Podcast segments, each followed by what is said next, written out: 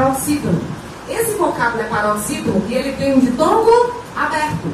O ditongo aberto está exatamente na sílaba tônica do vocábulo paroxítono.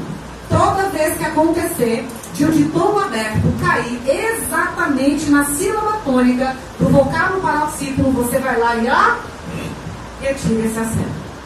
Tá bom? Então a regra nova agora diz o seguinte: vocábulos paroxítonos, cujos ditongos abertos caem na sílaba tônica, não são acentuados.